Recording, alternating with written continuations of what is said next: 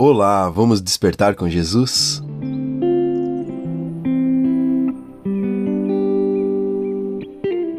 Consequências das nossas escolhas.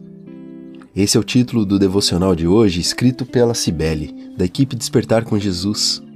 Abra sua Bíblia ou leia o texto aqui na descrição, esse trecho bíblico, mas eu te convido a ler 1 e 2 Samuel na íntegra, nos seus estudos, e esse trecho especificamente fala sobre os filhos de Davi. É um texto que muitas pessoas acabam pulando ou não lendo, mas leia conosco e fique aqui com a gente nesse breve estudo sobre as consequências das nossas atitudes. Na Bíblia, no segundo livro de Samuel, capítulo 3, versos 2 a 5, diz o seguinte: Os filhos de Davi que nasceram na cidade de Hebron são estes. O primeiro foi Amnon, filho de Ainoã, da cidade de Jezreel. O segundo foi Quileabe, filho de Abigail, viúva de Nabal, da cidade de Carmelo. O terceiro foi Absalão, filho de Maacá, que era filha de Talmai, rei de Gesur. O quarto foi Adonias, filho de Ragite. O quinto filho de Davi foi Cefatias, filho de Abital. O sexto foi Itreão, filho de Eglá, esposa de Davi. Esse registro dos filhos de Davi que nasceram em Hebron nos dá uma direção para analisar um lado da vida de Davi, sua tentação e falta de domínio próprio com relação às mulheres. Ao criar o homem e a mulher, Deus os direcionou para que um único homem e uma única mulher se tornassem uma só carne. Esse tipo de atitude, como a de Davi, de ter mais de uma esposa, jamais foi aprovado por Deus. E essas escolhas trarão graves consequências entre os filhos de Davi no futuro. Nossas escolhas sempre trazem consequências para todos que estão ao nosso redor. Aqueles que confiam no Senhor precisam ter sabedoria e fazer escolhas pautadas na Sua palavra, e não no senso comum desse mundo. A Bíblia diz que se uma pessoa entra num segundo casamento enquanto o primeiro cônjuge ainda está vivo, esta pessoa está em adultério nossos filhos são, geralmente, os mais afetados por nossas escolhas. Além de sofrerem as consequências conosco, aprendem com o testemunho das nossas atitudes e nos imitam.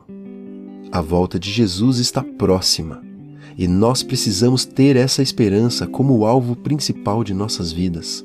Honrar a Deus e os seus mandamentos deve falar mais alto do que tentar ser aparentemente feliz nesse mundo. Fomos chamados para ser sal e luz no mundo escuro e sem sabor. E nessa missão, nossas atitudes falam mais alto que nossas palavras. Vamos orar juntos? Nesse momento de oração, gostaria que você repetisse essas palavras comigo e logo após a irmã Roseli estará orando junto conosco. Pai querido, não é fácil viver nesse mundo sem ser influenciado por ele. Eu preciso de sabedoria para compreender cada detalhe de Sua palavra e preciso de coragem e determinação para colocá-la em prática em minha vida.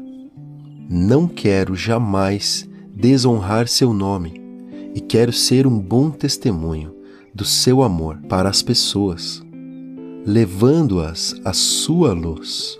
Me direcione, Pai, eu te peço em nome de Jesus. Glória a Deus, aleluia, por essa palavra tão tremenda. No mesmo propósito de oração, Senhor, nós continuamos pedindo porque essa família, Pai, receba teu toque, a tua unção de cura, Senhor para que os seus filhos, Pai, cresçam na graça e no conhecimento do Senhor, sejam sal e luz e andem nos seus caminhos, Pai. E que a esperança do Senhor seja, Paizinho querido, um marco registrado nessa casa. Ó Espírito Santo, vem falar aos corações dos pais, os filhos, os filhos aos pais, para que eles possam seguir o seu propósito. Ó Pai, toma esse lar nas tuas mãos. Derrama, papai querido, essa unção preciosa, papai. Derrama, Senhor, o teu amor. Pai, que haja, Senhor, é, sempre, Pai, o temor do Senhor, para que o pai possa respeitar a sua esposa, a sua esposa possa respeitar o seu marido e os seus filhos possam ver o exemplo nessa casa de temor, Pai, porque as consequências dos nossos erros seguirão os nossos filhos. Por isso nós precisamos, em nome do Senhor, que nós acertemos, Pai, as nossas escolhas. As nossas escolhas sejam feitas baseadas em oração, baseada no temor da Sua palavra Oh, Senhor, toca esses corações nesse momento. Oramos para que haja fé, para que haja firmeza, para que haja compromisso, Pai, porque a tua volta está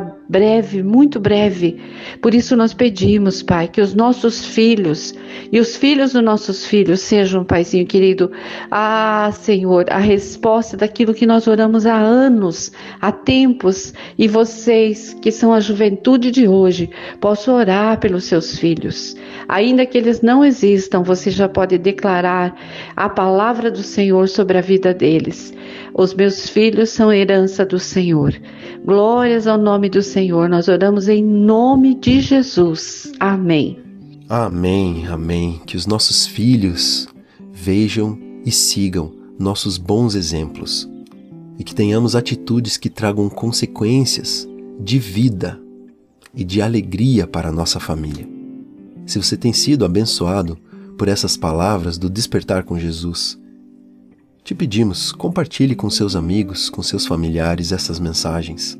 Não esqueça também de curtir e se inscrever nos nossos canais. Um forte abraço e que Deus te abençoe e desperte. Jesus está voltando.